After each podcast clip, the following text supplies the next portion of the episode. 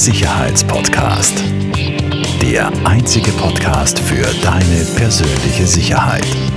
Von Taurus Sicherheitstechnik.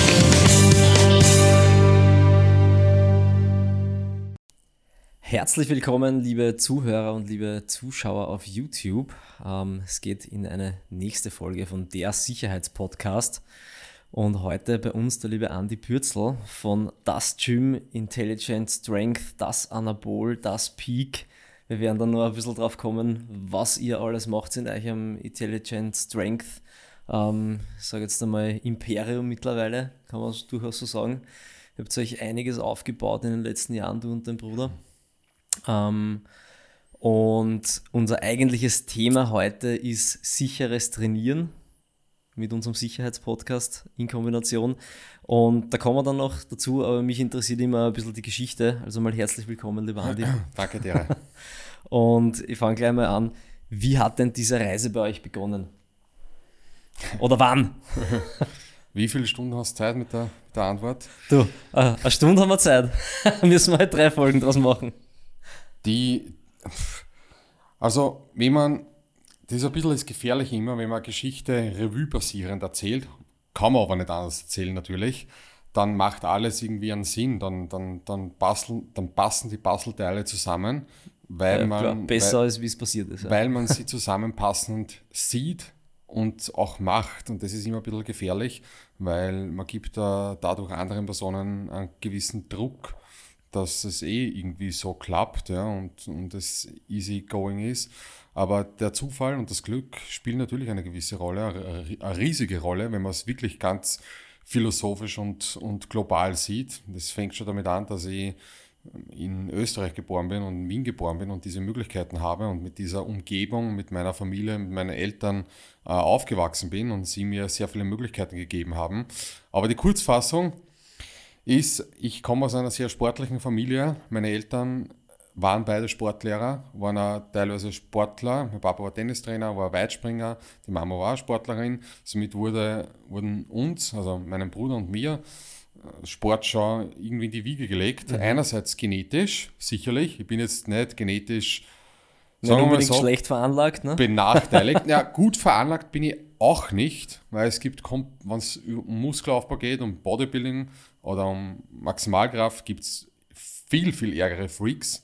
Da bin ich ja ein Durchschnitt, aber ich, bin, ich habe keine schlechte Veranlagung. Aber, und das ist der zweite Punkt, uns wurde einfach ähm, Sport anerzogen und uns wurden viele Möglichkeiten gegeben, dass wir unterschiedlichste Dinge ausprobieren. Und genauso haben wir es gemacht. Wir haben früh mit Tennisspielen begonnen, haben Leichtathletik gemacht. Äh, Ich habe sehr viel Turnen gemacht und bin dann schlussendlich mit 14 Jahren zum Krafttraining, Krafttraining gekommen. Wie so viele in dem Alter aus Minderwertigkeitskomplexen, weil da halt irgendeine Scheiße eingeredet wird, die eigentlich keine Scheiße war. Also man muss eigentlich das Ganze respektieren, weil der Antrieb am Anfang, um das aufzubauen, war immer, ähm, es anderen zu beweisen. Und das wollte ich auch machen. Am Anfang mit meinem eigenen Körperbild, das ich verändern wollte. Habe dann trainiert, ab 14 Jahren wie ein Wahnsinniger bis 20. Also jetzt noch immer natürlich. Noch immer wie ein Wahnsinniger Ich hoffentlich. wollte gerade sagen. Aber habe dann mit 20 Jahren begonnen mit Wettkämpfen im Strongman-Bereich, dann eher im Powerlifting-Bereich und ähm, habe Fitnesstrainer-Ausbildung gemacht, habe begonnen zu referieren auf unterschiedlichen Akademien und daraus ist die ist Selbstständigkeit entstanden, weil ich mir gedacht habe, ähm, ja, das ist zwar cool, ich rede über Training, es dreht sich alles um Training, aber ich bin in einem, in einem gewissen Rahmen, in dem ich mich befinde und ich den Rahmen wollte eigentlich anders haben.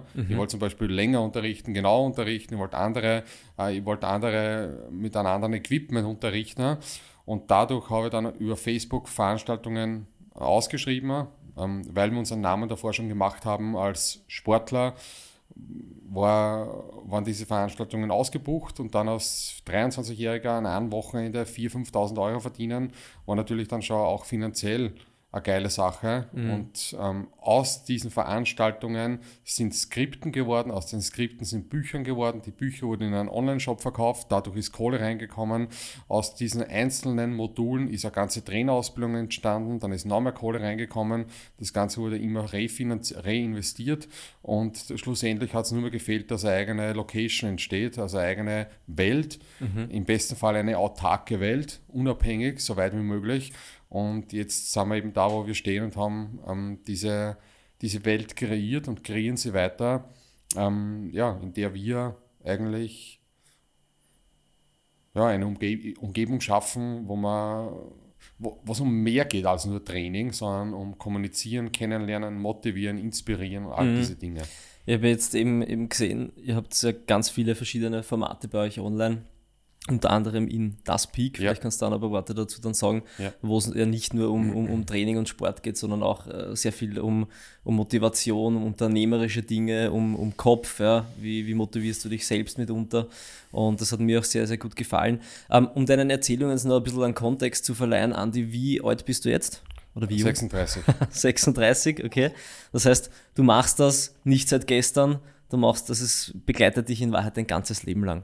Ja. Sport und die letzten 15 Jahre, kann man sagen, ist wirklich darauf hingearbeitet worden, wo du jetzt bist. Jeden, jeden Tag. Mhm. Es war am Anfang, man muss sagen, zum Glück habe ich, und das ist Glück, ich weiß nicht, wie es entstanden ist, ich habe meine Passion sehr früh gefunden im Sport und auch in der Kreativität.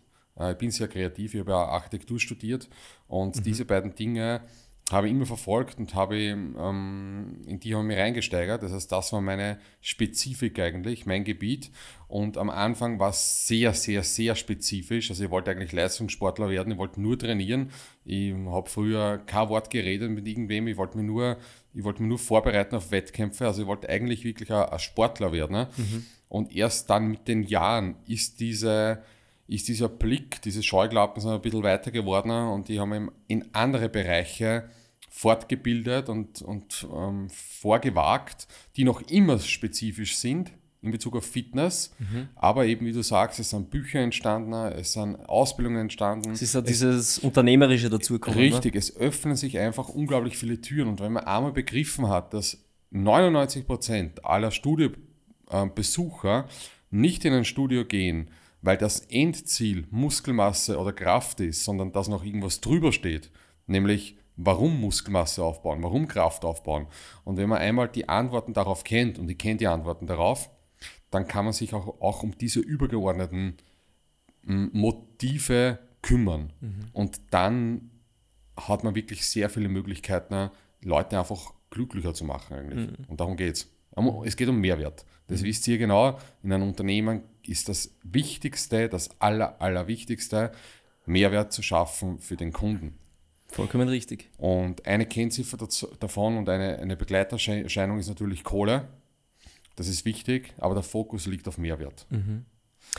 Ähm, sehr, sehr spannend, wirklich echt cool. Danke für diese durchaus kurze Ausführungen, das sind ein paar Minuten, ähm, aber durchaus tiefgehend. Ähm, wie lange gibt es das Gym jetzt schon? Wurde gegründet am 1. April 2016. Okay, das Also ist über auch fünf schon fünf Jahre. Jahre. Wahnsinn. Fünf Jahre nonstop arbeiten. Nonstop Grind. Wird sich, Keine wird sich das, das entwickelt? Das war ja, glaube ich, am Anfang, ihr habt so eine, eine, das war eine lockere Halle mehr oder weniger, Es oder? war eine leere Lagerhalle, ohne irgendwas drinnen, wo irgendeine ein paar Server drinnen gestanden sind. Und ab dem ersten Tag haben wir eine Galerie reingebaut. Und ich habe jetzt knapp 30 Mitarbeiter da drinnen und alle reißen sich den Arsch auf. Alle sind Teil von dem Ganzen. Ähm, und ja, es ist, es ist wirklich genauso, wie ich es sage. Es ist gar nicht jetzt metaphorisch gesprochen. Es ist jeden Tag ist das Gym besser als am Tag davor. Es gibt keinen einzigen Tag, wo da drinnen nichts, nicht irgendwas kreiert wird, umgebaut wird, dass irgendwelche Ideen verfolgt werden. Es ist kein Stillstand. Und das ist, das, das, ist das Aushängeschild vom Gym, dass es sich, dass es sich ständig anpasst. Also es wäre, um ein Beispiel zu geben, ähm, wenn jemand mit einigen Millionen ähm, das Gym kopieren wü würde und daneben aufstellt, das Gym, also mein Gym, wäre morgen besser als das kopierte Gym. Das sieht man aber auch. Also ich bin ja nicht so oft dort, wie ich gerne wollen würde, aber doch immer wieder. Und man, man merkt das einfach bei euch, dieser, dieser Spirit der ständigen Verbesserung, des ständigen Selbsterfindens, das, das lebt einfach mit und das lebt auch jeder Mitarbeiter Und bei das euch. kannst du nicht, ähm, das kannst du nicht designen. Mhm. Das ist genauso wie diese Designer-Hotels, das ist super und das ist auch gut, aber du kannst Geschichte und Anpassung, Anpassung auf die Natur, auf die Umgebung nicht designen, nicht über, überlegen. Das Mhm. muss einfach entstehen. Und das Gute, und das ist der große Vorteil, den wir hatten, sind einfach die 20 Jahre Training davor, bevor es das Gym gegeben hat. Mhm. Diese Erfahrungen, wo man nach Kniebeugen am Boden herum äh, grölt und, nach, und, und, und versucht irgendwo hinzuspeiben, was nicht auffällt, oder wo man, wo man, dass man irgendwas zum Essen bekommt nach dem Training, oder wie die, welche Bilder man gerne ansieht während dem Training oder vor dem Training, dass man motiviert wird. All diese Einflüsse, sehr, sehr subtil, sehr unterbewusst, haben sie einfach eingefleischt und werden jetzt, ähm, kommen jetzt zum, zum Vorschein. Das ist das Wichtige. Ja, klar. Das ist Nicht ein- irgendein Wirtschaftsstudium. ein ganz anderer Eindruck, wenn ich bei euch ins Gym gehe, die ganzen Bilder, Unikate etc. sehe, die ganzen Pokale, was auch immer, ja. Dieser ganze Vibe, den man einfach vermittelt kriegt, die Atmosphäre, das ist einfach 1000 zu 1 mit einem, ich sage jetzt mal, mit einem Gym von der Stange. Aber es muss einen Unterschied geben und das ist, da geht es gar nicht um besser oder schlechter unbedingt, weil das sind eben die Optionen, die Vorteile, die ich habe und die muss ich ausnutzen. Klar. Würde ich die nicht ausnutzen, dann würde das Gym nicht funktionieren. Weil warum sollte dann von 19 Euro Gym oder 9 Euro Gym in ein 99 Euro Gym wechseln, wenn es nicht diesen Mehrwert, Mehrwert hat? bietet, ja. Ja. Was mich zur nächsten Frage führt, ähm, es gibt ein Gym, das Gym. Gibt es Ambitionen, ein zweites zu machen? Geht es überhaupt? Wenn ja, wo? Die Ambition war immer, die Dinge zu skalieren und zu multiplizieren oder quantifizieren, die an Qualität nicht verlieren. Zum Beispiel, es gibt keinen Qualitätsunterschied, ob ich ein Buch verkaufe oder eine Million Bücher verkaufe. Der Inhalt bleibt gleich, die, die, die, die, Haptik bleibt gleich. Das würde beim Gym nicht funktionieren. Ähm, auch das ist einfach eine philosophische Frage, weil es gibt Studioketten, die haben 1000 Gyms weltweit.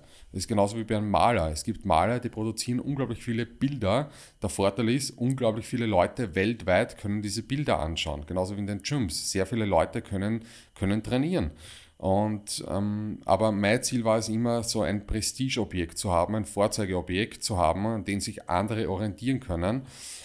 Mm, Und ich finde es super, dass die ganze Welt nach Wien kommt, wegen einem Gym, weil das gibt es nirgends. Und das, wir reden nicht von Kalifornien oder von Venice Beach, äh, sondern von Wien. Und wir haben über jetzt mittlerweile fast 2000 Tagesgäste, Tagesgäste, also mit Tageskarten, ne, die äh, extra herkommen im Monat.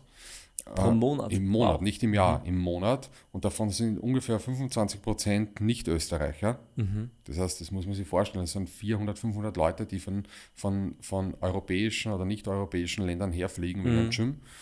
Ähm, also das Ziel ist nicht, ein Gym zu, zu vergrößern, zu quantifizieren, sondern alle Bereiche, die sich ähm, auch äh, vermehren lassen. Ohne Und- Richtig, ja. Qualitätsabschlag. Ich habe zwar andere Ideen schon noch mit so kleinen Zentralen, die ich aufbauen möchte, Boutique-mäßig. was oder- eher um. Lifestyle geht, was eher um Essen, um Kommunizieren, um Motivation geht, nicht wirklich direkt um Training, Training äh, wo aber dieser Gym-Flair ein bisschen vermittelt wird.